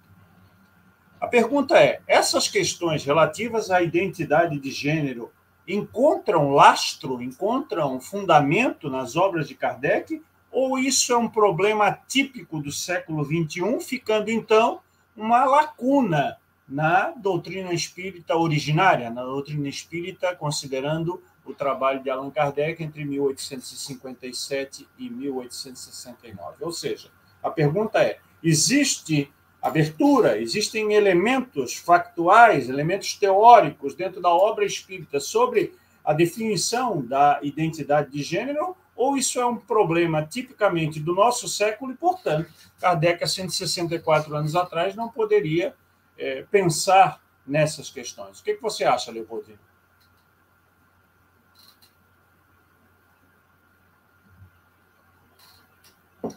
Alô, Léo? Alô? Vamos lá. Tá ligado? Eu tô fora da imagem. Agora voltou o microfone? Tá tudo certo. Vamos é, em frente. Marcelo, eu, eu defendi isso numa live já o ano passado sobre a questão de Kardec em relação às mulheres. Kardec foi muito especial, porque inclusive ele com a sua mulher respeitava a identidade de gênero. Quando alguém tem um comportamento e é um exemplo de identidade de gênero, mesmo que não tivesse escrito e escreveu sobre isso, já o identifica como aquele que quis e prestigiou a identidade e a igualdade das mulheres. Agora, é evidente que naquela época era muito mais difícil. Muito mais difícil. Muito mais difícil. Mesmo tendo se passado por uma Revolução Francesa, mesmo estando já no mundo mais avançado, era mais difícil. Evidente que a posição identitária da mulher começa no século passado. E na metade do século passado, porque foram nos anos 60 que a mulher tirou o sutiã, que ela vota, que ela pode ser votada, que ela vai, inclusive, para as universidades, que dentro das universidades, inclusive, ela se qualifica e se qualifica para o trabalho. E eu vou, já que eu estou falando isso, eu vou contar só uma passagem. Eu, como advogada, eu sou da época que eu não entrava de calça comprida nos tribunais, aqui em São Paulo. Nós tínhamos que usar vestido, tínhamos que usar saias, mesmo passando o inverno rigoroso, com a garoa paulista, nós não podíamos. Então, você veja que os costumes foram mudando e foi se privilegiando a identidade da mulher. Lógico que nós ainda não estamos naquele ponto que nós queremos chegar, mas já conseguimos espaços, temos que ter organização, temos para que estes espaços nossos sejam privilegiados. E eu diria mais, Marcelo, o movimento espírita deveria conversar com os outros movimentos espíritas, de candomblé, de umbanda, de santo daime, qualquer outros que sejam, para que nós pudéssemos, inclusive, dentro dessa unidade, estabelecermos políticas a favor da mulher. Que uhum. nós, inclusive, tivéssemos uma fala social mais forte. Não só educadora, mas uma posição social que nós pudéssemos, inclusive, dizer, não só às mulheres espíritas, mas a todas as mulheres, o valor da nossa existência e como nós devemos, dentro do valor da nossa existência, nos posicionarmos frente ao mundo. Nós andarmos ao lado do homem, nem um passo atrás, nem um passo à frente. Mas que esta posição, inclusive, do ser mulher, pudesse ser muito maior. O que eu fico muito preocupada, e nós já falamos, inclusive, Marcelo, desse pessoal branco, e vou dizer mais, viu? Você esqueceu de dizer que esse pessoal não é só branco, não. Ele quer ser europeu e, de preferência, francês. Que dirige a FEB. Desculpe, mas é assim que eu vejo. Ele quer ser europeu. Nem brasileiro ele quer ser, porque ele está se lixando para o povo brasileiro, para o padecimento do nosso povo, para o padecimento dos espíritas brasileiros. Ele quer ser europeu, de preferência francês, para imitar Kardec. É, esse pessoal, eles não têm a consciência que a posição que eles estão, eles atravancam o processo de evolução social. É muito triste isto, dizer de homens que têm que pregar a evolução, o progresso, estarem o antiprogresso, o anti-evolução. Botou fogo na panela. Vamos ver como é que nós vamos sair dessa aí agora, dona Cláudia Jerônimo. Né? Porque a Leopoldina, com acerto, ela identifica na obra de Kardec a preocupação de, do codificador em identificar essa posição horizontal entre homens e mulheres. Né? há vários artigos na Revista Espírita que consolidam essa proposta de igualdade de gênero, imaginando que nós estamos tratando dos chamados gêneros que eram é, objeto de estudo no século XIX.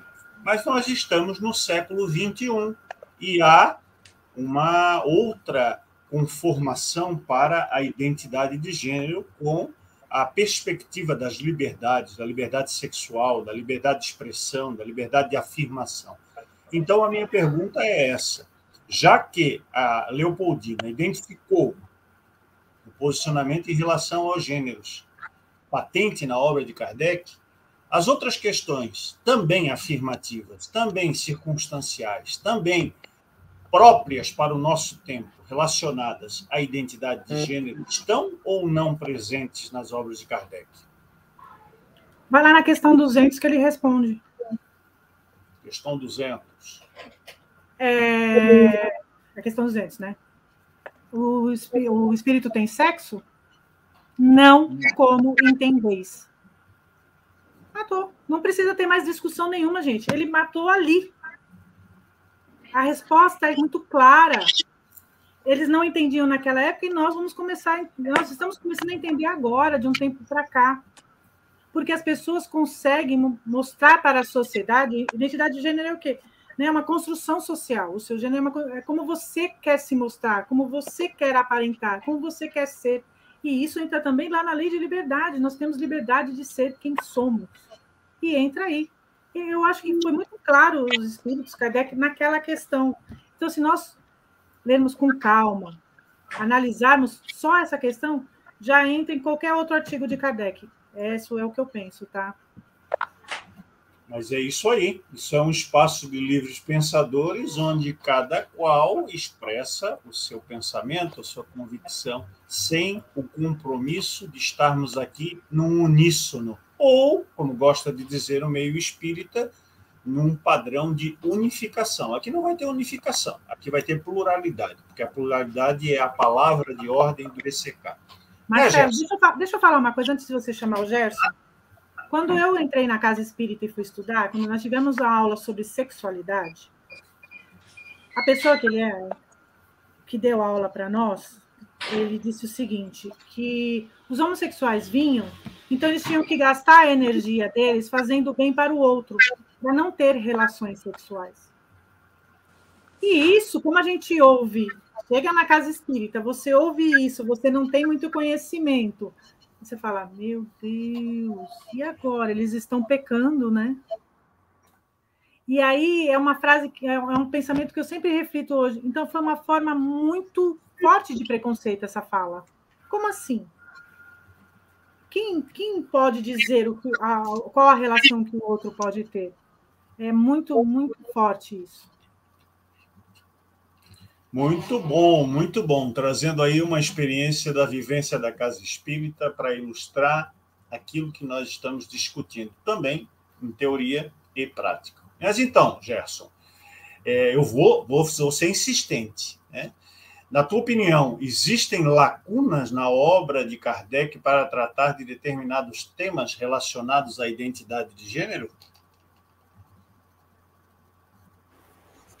Me parece que, que Kardec, na época, a abordagem que ele dá e, e que ele entende e as, as orientações que vieram do, do mundo espiritual eram condizentes com a cultura da época, enfim, não, não poderia ter avançado, né?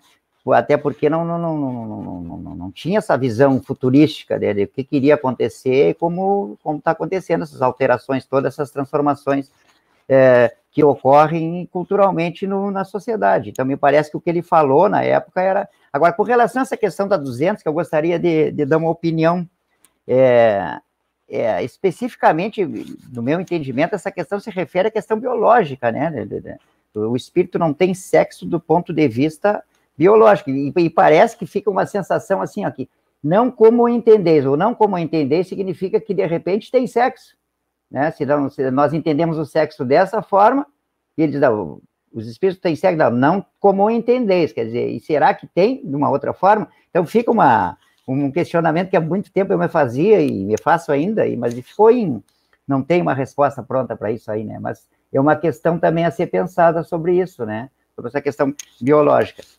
Mas é, o, que, o que vemos hoje na, na, nas casas espíritas é tudo isso que já foi dito, que a gente já sabe, Agora, como fazer né, para reverter isso aí? Para reverter, não, mas para fazer com que as pessoas percebam né, que isso aí é uma coisa extremamente atrasada do ponto de vista do, da transformação individual e, e social, e, e, como trabalhar essas questões dentro da casa espírita sendo minoria, né, e, e tendo pouca voz.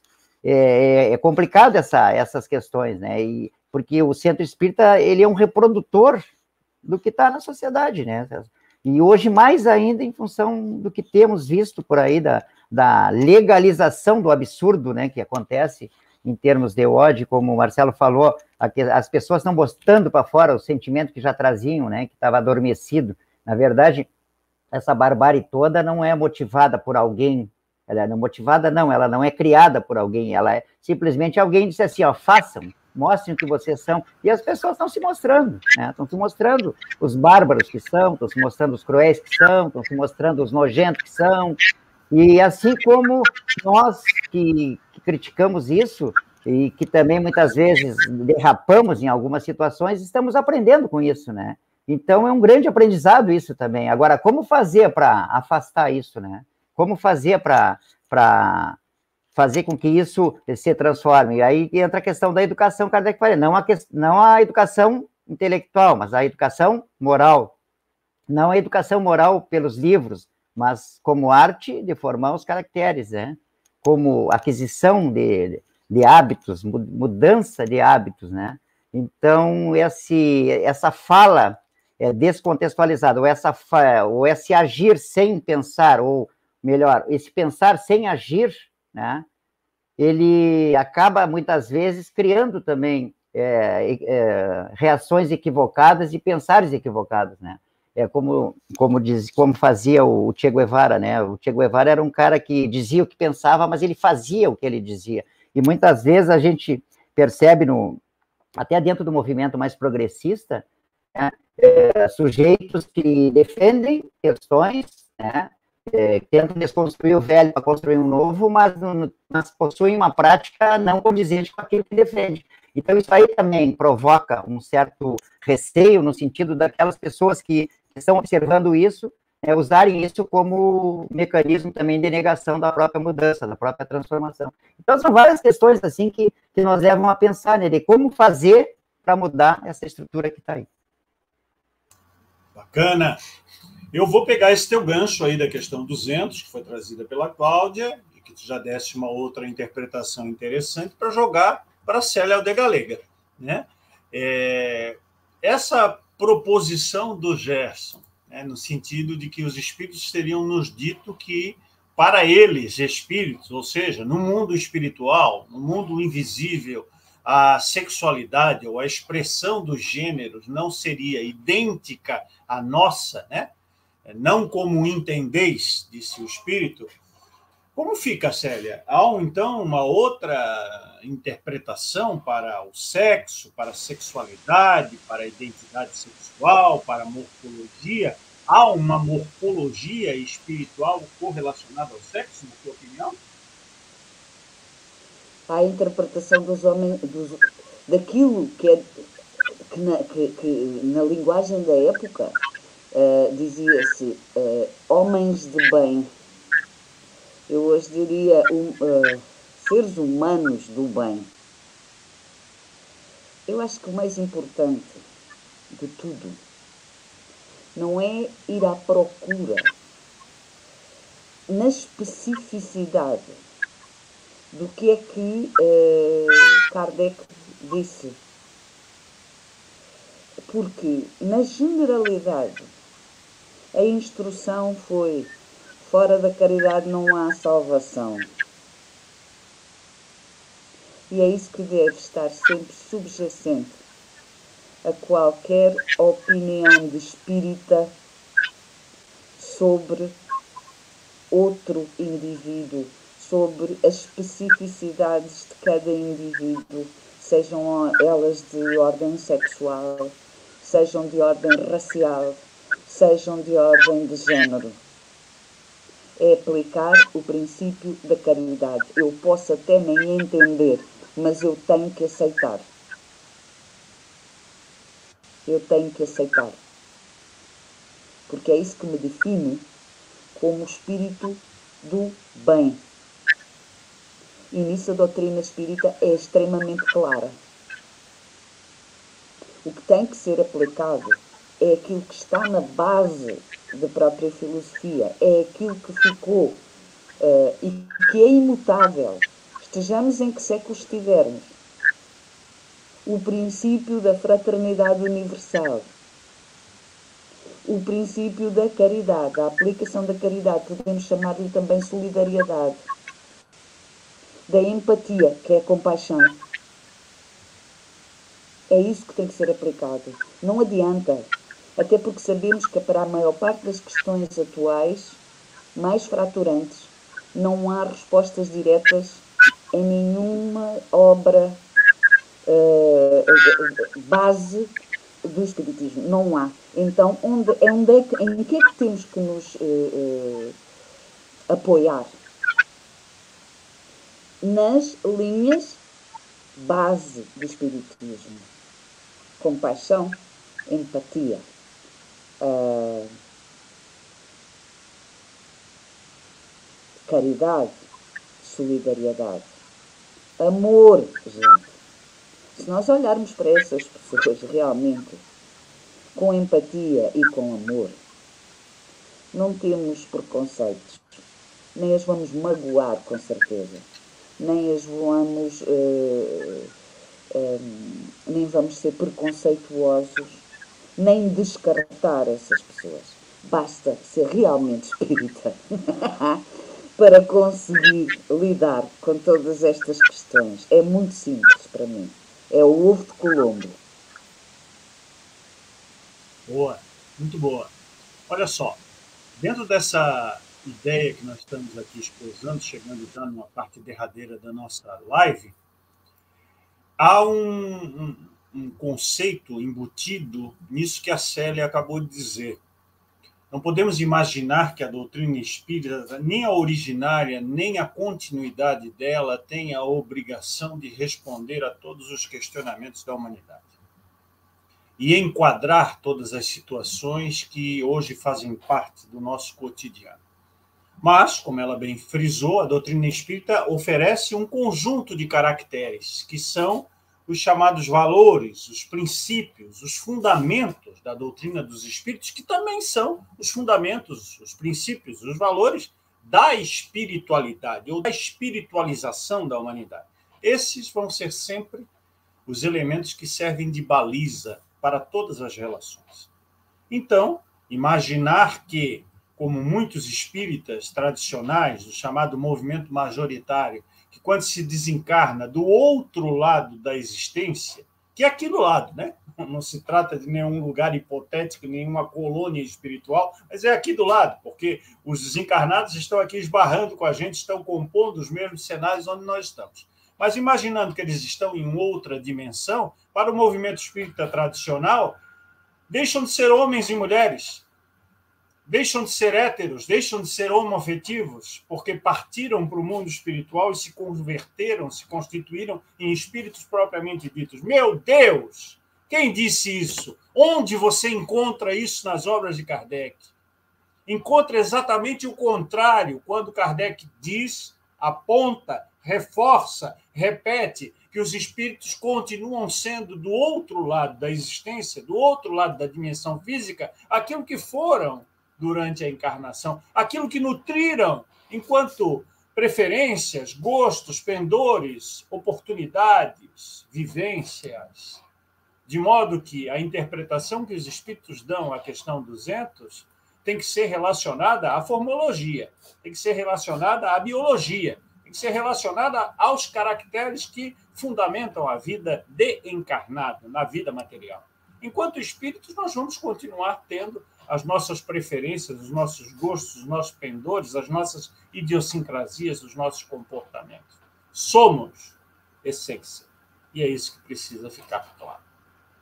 Minha gente, nós vamos partindo para a parte, então, derradeira, final da nossa live, que é as considerações finais, dizendo que para esse tema, olha, ficaram também muitas outras questões penduradas. A nossa equipe do Conselho de Gestão preparou várias questões que não puderam ser abordadas, até pela riqueza dos debates que foram constituídos aqui hoje. De qualquer maneira, já fica o convite a você que está do outro lado, para, em uma nova oportunidade, ainda nesse ano de 2022, revisitarmos esse tema com a presença de convidados especiais, os mesmos ou outros, vai depender da disponibilidade de cada um, para compormos mais uma live daí não do LIP, mas das lives ordinárias do ECK. Célia, as suas considerações finais a respeito desse nosso profícuo e tão rico debate da noite de hoje. Eu quase diria que a última intervenção que fiz seria uh, as minhas uh, uh, alegações finais. Pronto, penso que. ah, e há uma coisa que eu costumo fazer, que é e vou ser pouco modesta ao dizer isto, ao partilhar isto, que é, eu muitas vezes dou por mim imaginando Kardec, ou melhor dizendo, Rivai, encarnado aqui e agora. E eu tento fazer o perfil dele. Que homem seria este? Uh, o que é que eu pensaria de todos estes, de todas estas questões de racismo, de interrupção voluntária de gravidez, de igualdade de géneros, de identidade de géneros, de orientação sexual, o que é que esse rivai encarnado no século XXI teria para dizer, que posições teria. Uh, e isso me ajuda muito a tentar perceber como é que uma uh, doutrina que, afinal de contas, não pôde, na altura, não podia endereçar-se a determinadas questões, que são daqui do agora, deste século XXI, uh, eh, ajuda-me a compreender o que é que estaria justo e correto, mas, sobretudo, é isso que temos que tentar ser, ser justos. Justos e corretos para com qualquer pessoa. Eu também fiz um percurso, nunca fui eh, particularmente eh, preconceituosa, mas ninguém está livre de, qualquer, de uma dose de preconceito, seja ela qual for. E eu fiz um percurso, um percurso que me levou a estudar estudos de género na faculdade em 2016, um, que me levou a conversar com ativistas uh, negros uh, aqui em Portugal, uh, porque eu senti que não era suficientemente informada para poder compartilhar o mundo com pessoas que estavam fora da normatividade e para pessoas que eram disruptivas. Eh, então, nós, os espíritas que costumamos fazer um grande apelo ao estudo, eh, apelamos muito ao estudo, mas estudemos não só o Espiritismo, como estudemos as matérias que são importantes neste momento. Saibamos também importar conhecimento externo para dentro do Espiritismo. Eu vou prometer um texto uh, que vou escrever sobre esta, esta articulação do Espiritismo com uh, os movimentos fora do Espiritismo, os movimentos sociais e políticos fora do Espiritismo. Fica prometido que escreva este texto, uh, porque eu acho muito importante. Temos que nos informar. Isso era o apelo que eu faria a todos é informem-se, por favor. Tentem saber mais sobre estes, eh, estas questões e, sobretudo, utilizem as bases do Espiritismo, é? utilizem os fundamentos do Espiritismo. A tal solidariedade, a empatia e o amor. Fantástico. Parece que estamos ouvindo aquele carpinteiro a nos dizer: faz ao outro o que gostaria que ele vos fizesse. Cláudia Jerônimo, suas palavras finais. É, o nosso querido Beto, ele fez uma colocação agora há pouco lá no, no chat, que ele falou assim: é, o salvador do mundo era branco, homem, né? Se ele viveu lá onde ele viveu, o protetor solar devia ser excelente, né? É para a gente refletir sobre isso. E a Celinha falou sobre a eutanásia. E aí eu queria fazer um convite para as pessoas. Assistam um filme chamado Como Eu Era Antes de Você. É uma comedinha romântica, muito simples. Mas tentem assistir este filme se colocando no lugar do rapaz. Porque nós, nas nossas paixões, nos colocamos no lugar da família e da mocinha. Mas tentem sentir a dor do rapaz. Aí nós vamos compreender melhor. E é exatamente compreender melhor o que falamos sobre racismo, sobre gênero, sobre mulher, sobre pessoas. Porque aí nós vamos conseguir nos colocar no lugar do outro, de quem sente a dor. É um filme muito interessante. Beijo. Obrigada. Bacana, Claudinha. Aguarda a gente lá na sala do chá nós já vamos conversar novamente. Né? Cláudia fala de empatia. Né? Você se colocar no lugar do outro, você procurar sentir, mesmo que ainda não esteja naquele cenário, aquilo que o outro sente. Leopoldina, suas palavras finais.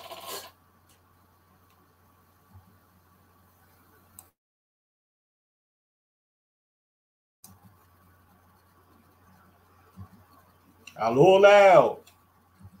Cadê você? Estou aqui. Estou aqui é, sem imagem, mas estou presente. É, eu gostaria de dizer que eu estou muito feliz por ter participado dessa noite, dessa live, discussões tão importantes, porque elas são diretamente ligadas hoje ao nosso modo de vida, à nossa civilização, ao nosso bem-estar, aos valores éticos e morais, que Kardec, inclusive, faz um capítulo especial. E eu estou muito feliz por ter participado. É, e quero deixar, inclusive, meus agradecimentos e dizer que como nós vamos, espíritas, nos posicionar. Essa é a minha grande preocupação. Como nós conseguimos não só nos modificar, mas modificar também e contribuir para modificar a sociedade. Como nós vamos penetrar dentro das casas espíritas e ter a coragem e sem preconceito de debater esses temas. Porque hoje aqui eu ouvi dizer, não, mas lá na minha casa espírita tem um transexual, tem um homossexual, eu tenho, já teve alguém que deu uma palestra. E daí? E daí, quando a gente olha e sorri para aquele uh, uh, palestrante transexual, mas quando nós viramos as costas, dizemos: eu não quero um filho, eu não quero isto, eu não quero aquilo, eu rejeito, eu odeio, eu faço isto, eu faço aquilo, eu não concordo. Todas palavras que transmitem, inclusive, um arrefecimento. E é isto que nós temos que cada vez mais começar a compreender. Que Kardec deixou no século XIX os conceitos, e que nós hoje, inclusive, dissemos. Só que a ciência evoluiu. Quando a ciência evolui, a filosofia evolui junto. Conceitos filosóficos que nós não tínhamos no século XIX, nós estamos tendo agora no século XXI, por conta da evolução da ciência. E quando a ciência avança, a filosofia avança. E nós temos, inclusive, uma obra aberta, com conceitos iniciais, mas ela é aberta dentro da ciência e da filosofia. Nós precisamos ter a coragem de enfrentá-la dentro das casas espíritas e debater. Debater realmente sobre a etnia. Eu não gosto da palavra raça. Eu acho a palavra raça preconceituosa, ela é feita pelo branco belo, ela é feita pelo branco culto, e que, inclusive, surge, por conta de raça, outras raças que querem eliminar outras raças. Então, dentro das etnias, como nós vamos envolver as etnias, como nós vamos envolver, inclusive hoje, a questão das religiões, com perseguições aos cultos afros, como nós vamos hoje poder nos posicionar perante uma política que ela, dentro dos usos e costumes, quer retroagir para o obscurantismo, para o fundamentalismo, que não é aquilo que Kardec nos ensinou e nos deixou lá no início. Eu acho que essas reflexões são muito importantes. E eu espero, e é isto que eu sou apaixonada pelo ECK, porque ele, dentro do seu livre pensar, ele quer mexer com as almas, ele quer mexer com os corações, para que nós possamos, de uma forma plena, conseguir ser solidários, conseguir ser fraternos, conseguir aceitar o próximo e amá-lo mais do que nunca. Sensacional, Leopoldina. Agradecemos a sua participação, né? Está aí dentro do improviso, né? Nós não estávamos é, esperando que você estivesse conosco hoje, mas você aceitou o nosso convite em cima da hora e esteve aqui para brilhantar também a nossa discussão, o nosso debate. Vai lá para a salinha do chá, que daqui a pouco a gente conversa mais um pouquinho.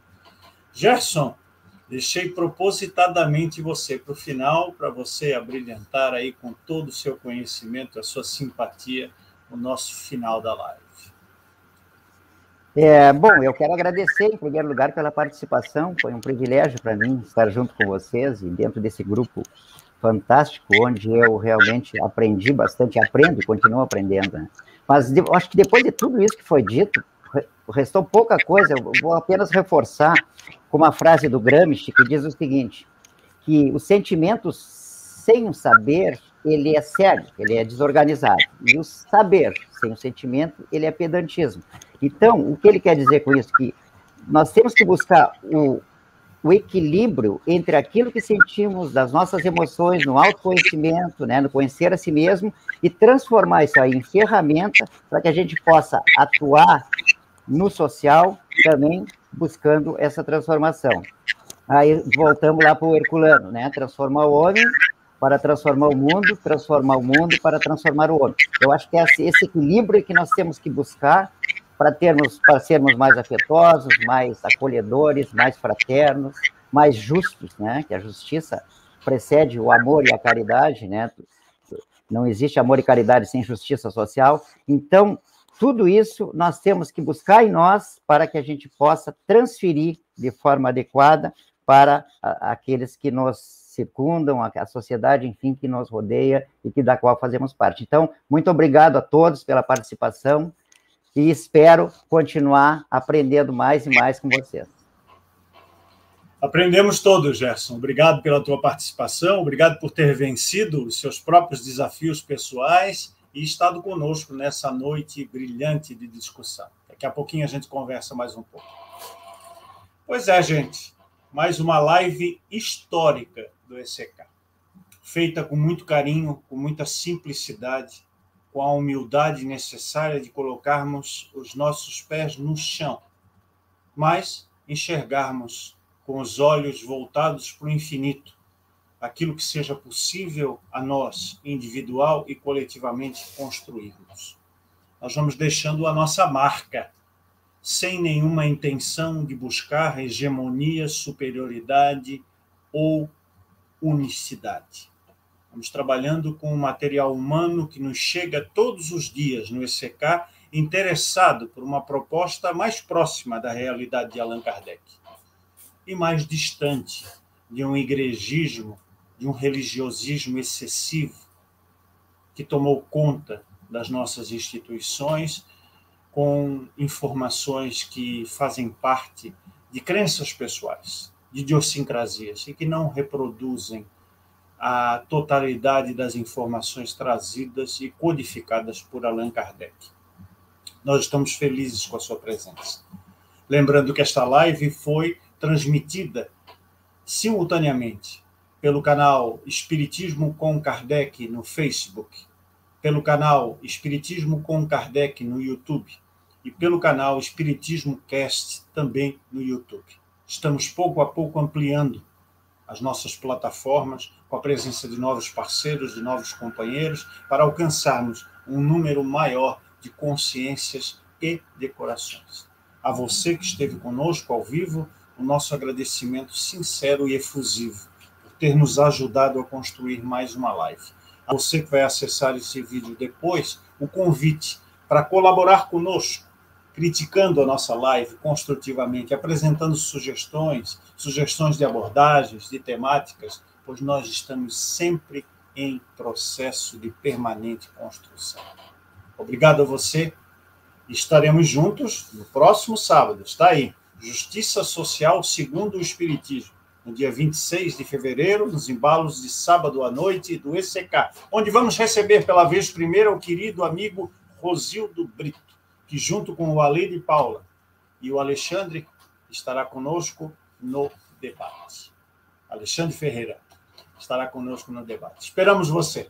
Um grande abraço. Tchau.